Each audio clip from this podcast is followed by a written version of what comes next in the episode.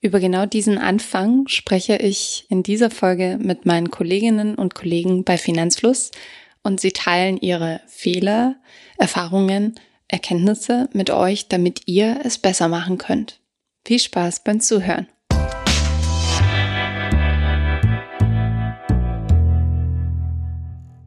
Aller Anfang ist schwer.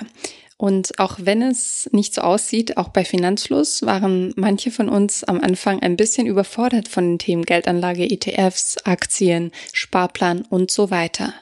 Deshalb plaudern wir heute aus dem Nähkästchen. Ich bin Anna und ich habe ein paar meiner Kolleginnen und Kollegen aus den unterschiedlichsten Abteilungen nach ihrem Anfang in die Geldanlage befragt. Unsere Message an euch ist, traut euch, es tut nicht weh anzufangen und es ist nie zu spät. Das erste Interview habe ich mit Flo geführt. Florian ist bei uns der Videoguy, wie er sich selbst nennt, und schneidet die Finanzlos-Videos und animiert sie. Als erstes spreche ich mit Florian. Du bist bei uns der Videoguy, wie du dich selber nennst. Erzähl mal, was du bei Finanzlos so machst. Das habe ich im letzten Video gesagt, stimmt. Ja, ich schneide die Videos eigentlich hauptsächlich. Ich mache aber auch Kamera, das hast du heute auch miterlebt. Wir haben ja ein Interview gemacht ich sage jetzt mal nicht mit wem, weil ich weiß nicht genau, wie unser Release-Plan ist. Das ist vielleicht zu spoilerig oder Spoiler zu spoilermäßig. Und ja, ich schneide die dann auch und mache die Animationen. Heute geht's aber um dein privates Anlegeverhalten. Ich habe es befürchtet, ja. Erste Frage. Seit wann sparst du Geld? Ähm, ich spare eigentlich schon seit der Kindheit Geld. Ich glaube, meine Eltern und Großeltern haben da viel Wert drauf gelegt, dass ich gleich so ein bisschen den Umgang mit Geld äh, lerne, beziehungsweise auch dieses Glücksgefühl, was man damals als Kind noch hatte, weil es ja auch noch Zinsen gab, so ich weiß nicht mehr wie viel, sagen wir mal vier, fünf Prozent oder so vielleicht. Und ja, dann haben wir halt immer in so kleine Sparschweine gespart. Eigentlich waren es meistens Nilpferde, witzigerweise, weil die Bank bei uns in der Region auch Nilpferde als Logo hat, eine davon. Ich sage jetzt nicht welche. Ähm, ja, dann habe ich immer in das Nilpferd reingespart und habe es dann zur Bank gebracht, also klassisch mit einem Sparbuch. Das war damals noch the way of doing things, zumindest auch für meine Eltern und Großeltern. Und dann später, als du gearbeitet hast? Später, als ich gearbeitet habe, hatte ich kurz keinen Plan, was ich damit machen soll. Ähm, es ist eigentlich auch ein bisschen so ein bisschen schlimm jetzt nachträglich, wenn ich darüber nachdenke, weil ich ich habe es einfach auf dem Konto versauen lassen, das Geld und es war dann wirklich ohne Joke so, dass mich der Bankberater angerufen hat, weil die, äh, wenn du irgendeine Grenze erreichst, also ich sage jetzt nicht, das, das, das war halt ein bisschen Geld drauf, Leute, aber jetzt nicht Millionen. Aber wenn du eine gewisse Grenze erreichst, äh, ruft dich der Bankberater quasi an. Das ist bei denen so, weil dann will er dir irgendwelche Produkte verkaufen. Das Gute war aber, ich wollte mir auch nichts verkaufen lassen. Also ich bin halt, halt hingegangen, weil ich nicht genau wusste, okay, was ist jetzt? Aber er wollte mir eigentlich nur sagen, ja, okay, du zahlst jetzt mit, mittlerweile Minuszinsen. Das war ungefähr vor zweieinhalb Jahren oder so, drei Jahren. Und ja, du zahlst halt Minuszinsen, du hast, es gibt aber bessere Optionen. Mach doch einen Riester oder so. Das war, glaube ich, ungefähr das, was der Bankberater gesagt hat. Da habe ich aber abgeblockt, weil erstens, ich bin ja eigentlich Österreicher und ich wusste nicht genau, wie lange ich jetzt hier bin und Riester ist schon eher ein Commitment für längere Zeit. Mhm. Und ich wusste eigentlich schon so innerlich ein bisschen, okay, Bankberater, Provision und so, ich will mir jetzt nichts verkaufen lassen. Und schlussendlich habe ich es dann eine Zeit lang einfach nur aufs Tagesgeld gelegt, einfach nur, weil die Minuszinsen da nicht so krass sind. Ähm, ich habe gerade äh, vor kurzem die Zinsen von letztem Jahr, letztem Jahr gesehen und es war, glaube ich, ein Euro oder so. Hm. Und das ist halt witzig, wenn du so das beides miteinander vergleichst. ETF, klar, es ist kein, äh, es ist kein safes, kein safer Return bei ETFs, aber tendenziell mehr als ein Euro pro Jahr. Und seit wann legst du jetzt an? ähm, also ich habe ungefähr ein halbes Jahr, bevor ich hier zu Finanzfluss gekommen bin, habe ich angefangen. Ähm, und eigentlich nur, weil ein Bekannter von mir, also ich habe, wir waren halt in so einer Spielrunde, haben ein Brettspiel gespielt, glaube ich. Und dann ging es halt eigentlich um Finanzen und ich habe halt auch gemeint, so, okay, ich weiß eigentlich nicht, was ich mit meinem Cash machen soll. Und der meinte, er investiert in ETF. Und damals wusste ich halt nicht, was das ist habe mir dann Bücher gekauft, äh, zwei, drei, glaube ich.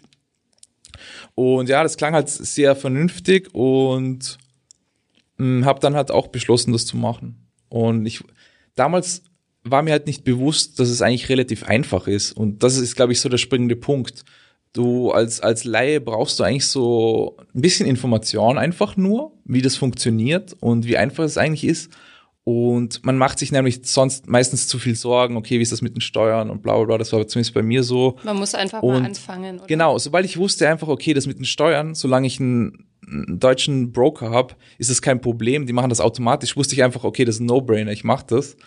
Ähm, ich muss mich halt anmelden. Das kostet ein bisschen Effort, also ein bisschen Aufwand, aber ähm, ja, du hast es halt in ein, zwei Stunden gemacht eigentlich und hast dann ein Depot halt zwei Wochen später. Je nachdem, mhm. ob du es online machen kannst. Das konnte ich halt bei meinem Depot-Broker nicht, aber. Und wie legst du an oder wie hast du angefangen mit dem Anlegen?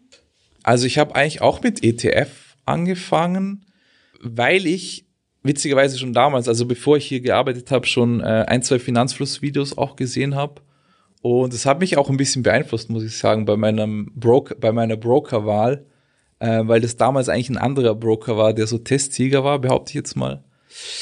Und ja, ich habe dann halt so klassisch MSCI World Emerging Markets gekauft und dann aber noch eine Einzelaktie. Ich nenne jetzt aber nicht die Aktie. Es war eigentlich, ehrlich gesagt, war es nicht sehr durchdacht, aber ich wollte einfach eine Aktie kaufen. Okay, und wie legst und, du heute an? Hat sich das verändert seither? Mh, mm, es hat sich nicht großartig verändert. Ich bespare immer noch die gleichen ETFs eigentlich. Ich habe nur, zwischenzeitlich hatte ich mal fünf Einzelaktien, jetzt habe ich wieder vier und will sie aber eigentlich reduzieren auf drei. Das ist so der Plan für dieses Jahr.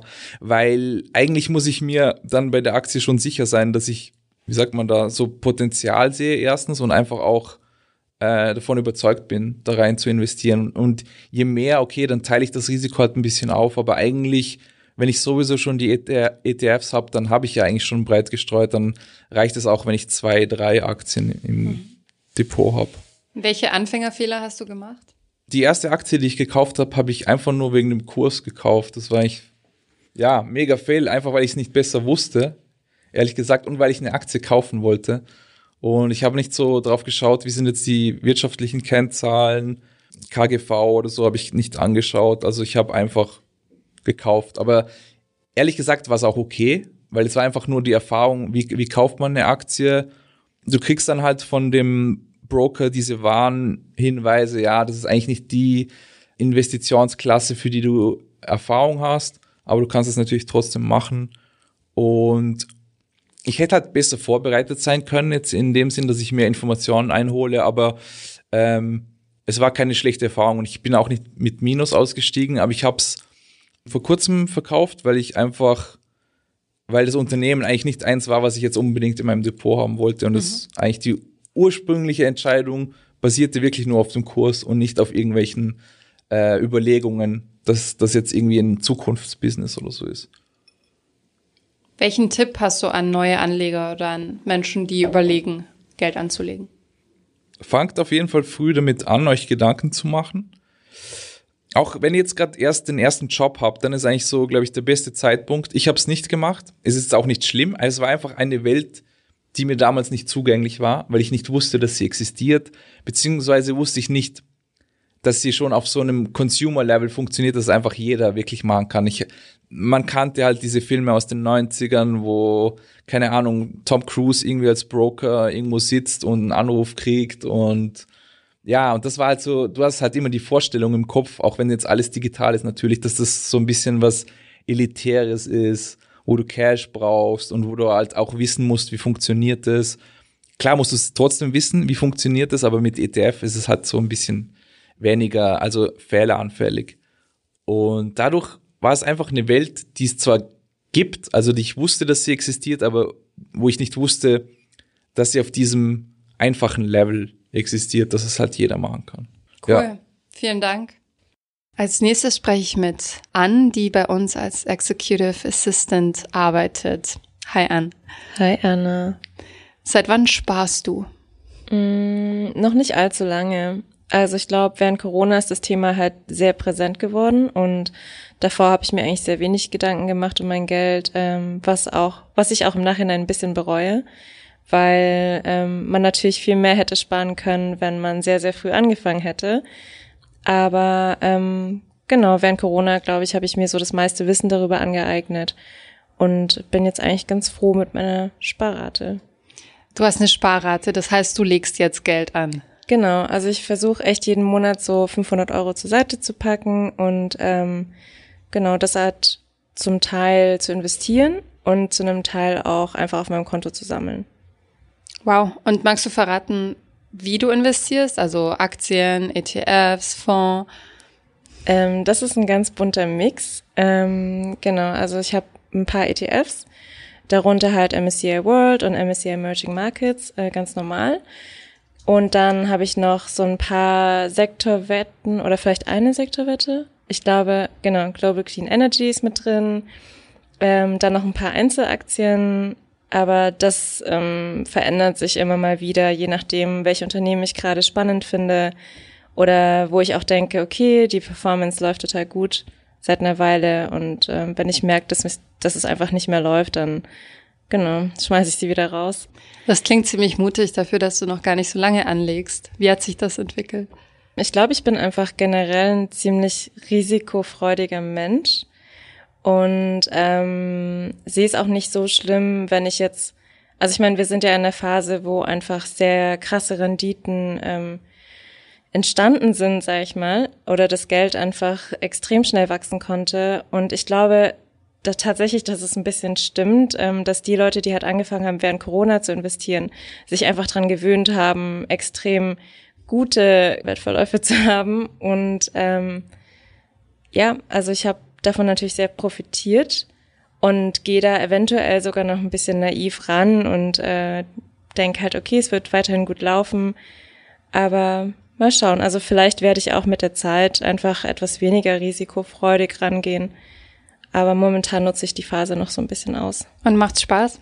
Auf jeden Fall. Also wenn man sieht, wie gut es funktioniert oder wie man auch durch kluges Stockpicking eventuell ähm, Erfolge schnell erzielen kann, dann freut man sich natürlich darüber, was natürlich nicht unbedingt ähm, vielleicht für den langen, äh, langatmigen Investierer oder er Anleger ist.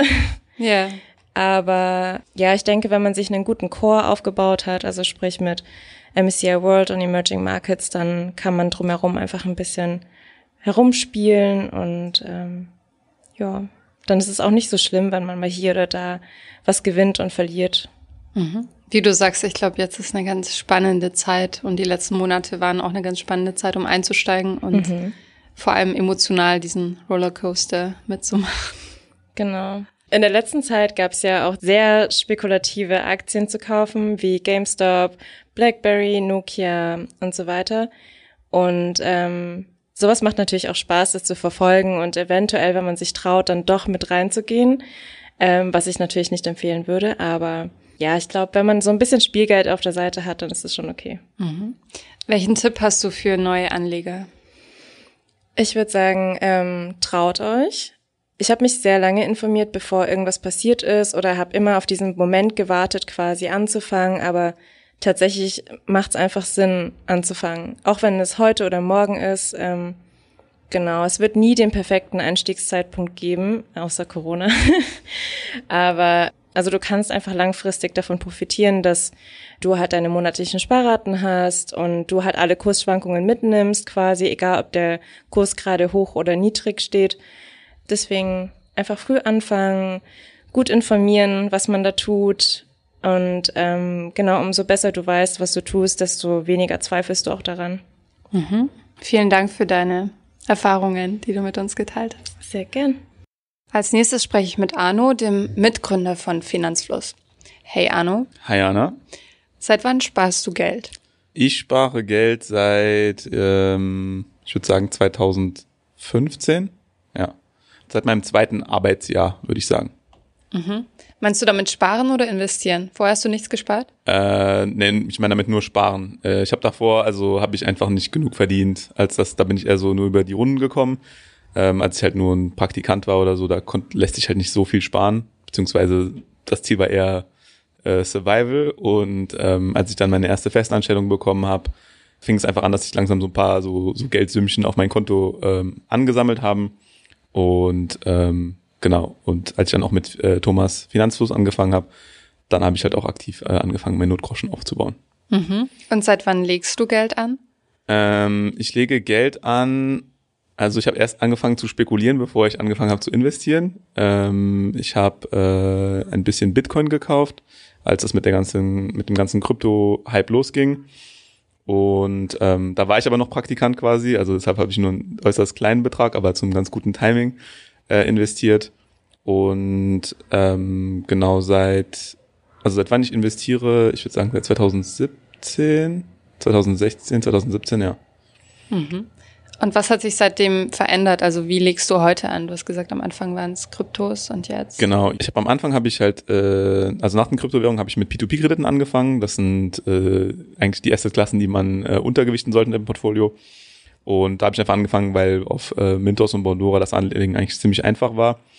Und dann habe ich äh, angefangen, ja einfach FDF-Sparplan, äh, Sparpläne auf MSCI World und MSCI Emerging Markets also ziemlich langweilig, so wie es auch äh, bei Finanzfluss gepreacht wird. Und äh, mit, damit bin ich eigentlich ganz gut gefahren die letzten paar Jahre. Mhm. Welchen Tipp hast du für Neuanleger? Ähm, ja, erstmal die Basics machen. Und was das heißt, ist eigentlich so ein bisschen verstehen, äh, wo man, welche Assetklassen es gibt und wie dieses ganze Anlageuniversum aussieht und jede Assetklasse grob verstehen und dann, um dann entscheiden zu können, was zu einem passt und was nicht. Genau. Aber das ist dann immer schwierig, weil je nachdem, wo der erste Einstiegspunkt ist, dann ist das nicht immer der, der richtige Pfad. Und äh, es gibt Leute, die zum Beispiel Forex Trading als so der einzige Weg, äh, den einzigen Weg sehen, um irgendwie Geld anzulegen, äh, um äh, nicht von Negativzinsen auf dem Konto betroffen zu sein. Und das ist dann natürlich immer problematisch. Mhm. Aber ja, erstmal abwarten. Also ich glaube, Druck, keinen Druck machen lassen und äh, viel recherchieren, äh, Begriffe, die man jetzt nicht versteht, ETF, Derivat, und so weiter, ähm, einfach mal ein bisschen ähm, sich da reinfuchsen, um dann äh, eine, eine Entscheidung zu treffen, was zu einem passt. Du hast gesagt, du hast am Anfang nur spekuliert und dann hast du angefangen zu investieren. Welche Anfängerfehler würdest du sagen, hast du gemacht? Ich würde sagen, ich bin jetzt keine Person, die sich so extrem im, im Thema zum Beispiel Spreads reindenkt oder so. Ähm, ich habe auch ein paar äh, größere Einmalanlagen für mich betätigt über, äh, getätigt über die letzten paar Jahre und da habe ich mich so, was Börsenplätze angeht und so eigentlich null informiert. Und ähm, das ist halt bei, wenn man jetzt äh, größere angesparte Summen investieren will, eigentlich ziemlich wichtig, weil man da halt ziemlich oft ähm, ja, einen, einen, einen schlechten Kurs erwischen kann ähm, und so weiter. Und gerade bei diesen ganzen ähm, Neo-Brokern-Geschichten würde ich auch erstmal gucken, äh, dass auf jeden Fall zum Beispiel, dass man während den Handelszeiten äh, handelt und nicht am Wochenende oder außerhalb der, der Handelszeiten, weil da ziemlich, ziemlich hohe Gebühren entstehen können. Ich glaube, das ist mir so ein paar Mal passiert, äh, bis ich das erstmal verstanden habe. Und ähm, aber ich denke, teilweise ist es auch so, man sollte sich nicht zu sehr davon abschrecken lassen, sondern einfach mal loslegen. Und in dem Modus war, ich, äh, war ich eigentlich die letzten paar Jahre immer und damit bin ich eigentlich auch immer ganz gut gefahren. Cool. Danke, dass du deine Erfahrungen geteilt hast. Sehr gerne. Als nächstes spreche ich mit Felix, der seit Januar bei Finanzfluss ist und im Business Development arbeitet. Hi Felix. Hi. So, jetzt äh, fragen wir uns, wie du angefangen hast mit dem Sparen erstmal. Seit wann sparst du Geld? Sparen tue ich eigentlich schon lange. Also ähm, ich denke, mit meinem ersten Taschengeld habe ich angefangen zu sparen. Das ist schon, äh, das ist bestimmt schon 15, 15, äh, 20 Jahre her. Ja, also sparen habe ich, äh, das mache ich schon seit seit langer Zeit. Und anlegen? Anlegen mache ich momentan noch äh, sehr wenig. Bin in meinen in einer Anfangsphase also ich äh, belese mich viel und äh, will das jetzt demnächst ähm, auch angehen. Aber ähm, ich bin momentan noch nicht sehr investiert. Das heißt, seit wann legst du an und wie legst du an, wenn du schon anlegst oder bist du noch am Recherchieren? Ich bin noch ähm, voll in der Recherche. Also ich ähm, investiere momentan noch gar nicht. Und welche Ideen hast du bisher? Also in welche Richtung geht's für dich? Also das passive Investieren äh, interessiert mich auf jeden Fall. Ähm, das will ich auch äh, tun. Wo ich ähm, sehr interessiert bin, ist, äh, oder was mir wichtig ist, ist, dass es eine ESG-Komponente hat. Sprich, ich möchte gern mein Geld so anlegen, dass es nachhaltig angelegt ist und dass das meinen Prinzipien ein bisschen entspricht. Ja. Was ähm, bewegt dich denn dazu, dass du jetzt doch anfangen willst mit dem Anlegen? Ja, ganz einfach. Also man hat immer mehr Geld, das auf dem Konto rumliegt und, äh, und irgendwann kommt mal in das Alter, wo man äh, ein bisschen an die Zukunft denkt und nicht mal von, von heute auf morgen und in den Tag lebt, sondern ein bisschen an, an seine Zukunft, äh, Familie und so weiter. Und da ist ähm, Sparen beziehungsweise Anlegen ähm, ein Thema, das immer wichtiger wird. Und ich bin jetzt ähm, vielleicht nicht der, der sehr früh angefangen hat. Auf jeden Fall komme ich jetzt in das Alter, wo ich mir da Gedanken mache und wo ich auch äh, stabilere Einkommensquellen habe, die, die es mir ermöglichen, auch mehr Geld bei, beiseite zu legen. Deshalb ist das ein Thema, das mich jetzt immer mehr interessiert. Wir sagen ja immer lieber spät als nie. Ja. Äh, magst du verraten, wie alt du bist? Ich bin gestern 30 geworden. also immer noch jung. Genau. Sehr jung. Was hast du bis jetzt bei deiner Recherche schon gelernt, was, mhm. was dich vielleicht ermutigt, jetzt tatsächlich den Schritt zu gehen und Geld anzulegen? Also es gibt, es gibt ja verschiedene Herangehensweisen, auch ähm, was äh, ESG angeht. Also es gibt die positive Selektion, sprich man schaut sich ähm, die verschiedenen ESG-Scores an und dementsprechend werden dann entweder Best in Class oder Best in Universe die besten, ähm, die Unternehmen mit den besten Scores rausgepickt, in die man dann investiert. Und da gibt's auch ETFs für. Gibt auch äh, negative Selektion, dass man einfach äh, sagt, okay, in die Sektoren äh, investiert äh, der Fonds oder der ETF nicht. Also äh, klassischerweise ist das ähm, äh, Tabakindustrie, äh, Pharma. Äh, also das Ausschlussprinzip. Genau, mhm. das Ausschlussprinzip. Ja, das hat äh, ist, ist besser wie nichts, ist aber ähm, ja der erste Filter und den gibt's im Asset Management auch schon seit langem. Und ähm, das werde ich mir auf jeden Fall ins Portfolio mit reinnehmen. Aber ich denke, so drumherum werde ich auch noch ein bisschen ähm, mehr filtern. Okay. Also ähm, mit äh, vielleicht präziser in irgendwelche Sektoren reingehen, von denen ich überzeugt bin, dass mhm. sie ähm, in Zukunft ähm, Rendite bringen, aber von denen ich auch überzeugt bin, dass es, äh, dass es meiner Weltanschauung gerecht wird. Mhm. Also für dich ist es wichtig, dass du zum einen, ich sag mal, fair investierst. Genau. Nachhaltig und zum anderen, dass du informierte Entscheidungen triffst, richtig? Genau, ja. Gut, dann wünsche ich dir schon mal viel Spaß bei den Anfängen. Dankeschön. Als nächstes spreche ich mit Thomas, der zusammen mit Arno Finanzfluss gegründet hat und deshalb wahrscheinlich einiges zu erzählen hat zum Thema Anlegen und wie er damit angefangen hat. Ich habe doch schon alles erzählt. Thomas, seit wann sparst du Geld? Oh, gute Frage. Also ich weiß noch ganz genau, für welchen Zweck ich angefangen habe zu sparen. Da war ich nämlich äh, noch sehr jung, äh, auf jeden Fall minderjährig, 12, 13 oder sowas. Und dann habe ich mir so einen Karton genommen, oben Schlitz reingemacht und da habe ich dann Scheine reingemacht, ähm, weil ich unbedingt einen PC wollte. Und ich habe über ein Jahr darauf hingespart. Also auf dem, damals war das so ein Medion-Computer von Aldi. Das waren so die besten damals. Das war so beste Preis-Leistungs-Verhältnis. Und dafür habe ich gespart und dann sind die Scheine immer mehr geworden. Das war noch in D-Mark, dann über weiß nicht, fast 1000 D-Mark oder sowas. Und wir haben so eine Veranda bei uns im, Dorf, im, im Dorf, im Haus gehabt. Und habe ich das Geld immer über die Veranda geschmissen und über so Geldregen über meinen Bruder gemacht. Klingt jetzt vielleicht ein bisschen komisch, aber das ist auf jeden Fall meine erste äh, Erfahrung mit dem puren Sparen. Verstehe.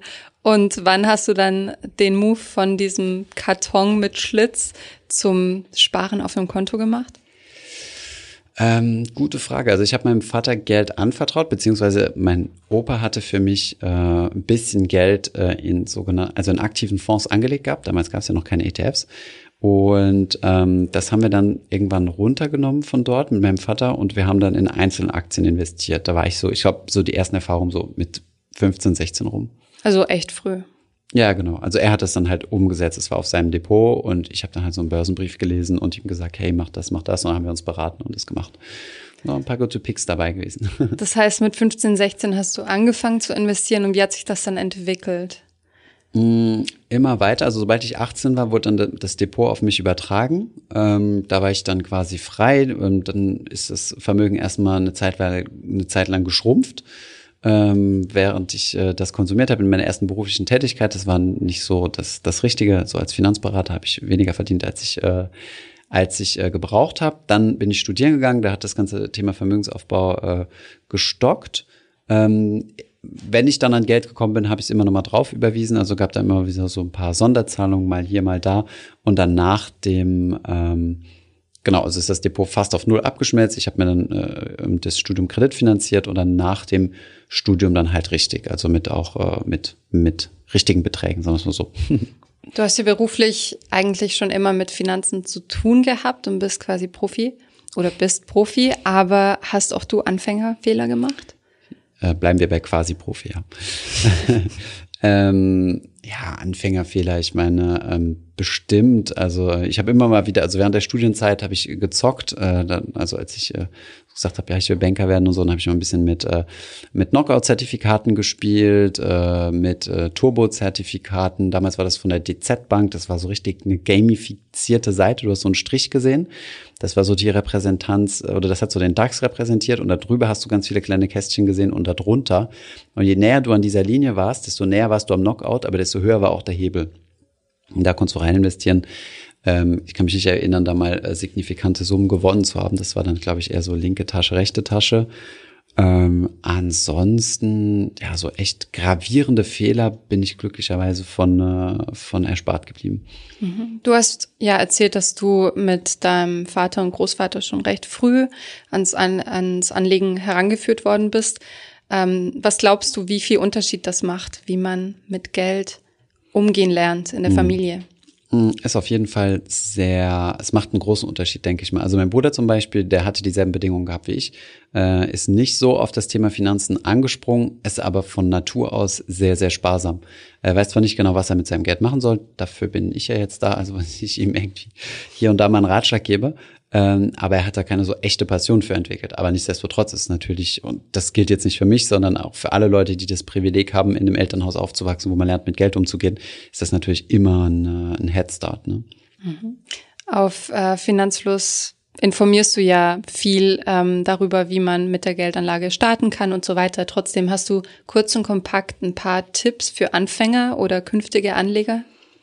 Ja, also es ist, äh, es, es klingt immer gleich, aber ich meine, die Fehler sind auch immer die gleichen. Also ich meine, 90 Prozent aller Fehler kannst du ausschließen, indem du erstmal breit diversifiziert anfängst, indem du auf die Kosten achtest, indem du ähm, ja einfach mal schaust, was die Leute für Interessen haben, die die irgendwas verkaufen wollen und äh, wenn du die drei Punkte schon mal in einem Wisch mitnehmen willst, machst du einfach äh, ein Depot bei einem Online-Broker auf und fängst dort an, in ETFs zu sparen. Ja, und dann hast du deine erste Aktienmarkterfahrung, hast die erste Erfahrung mit schwankenden Märkten, siehst auch mal schwarz auf weiß, wie man mit Geld Geld verdienen kann. Äh, das ist ja auch nicht so äh, ein Gefühl, was jeder kennt.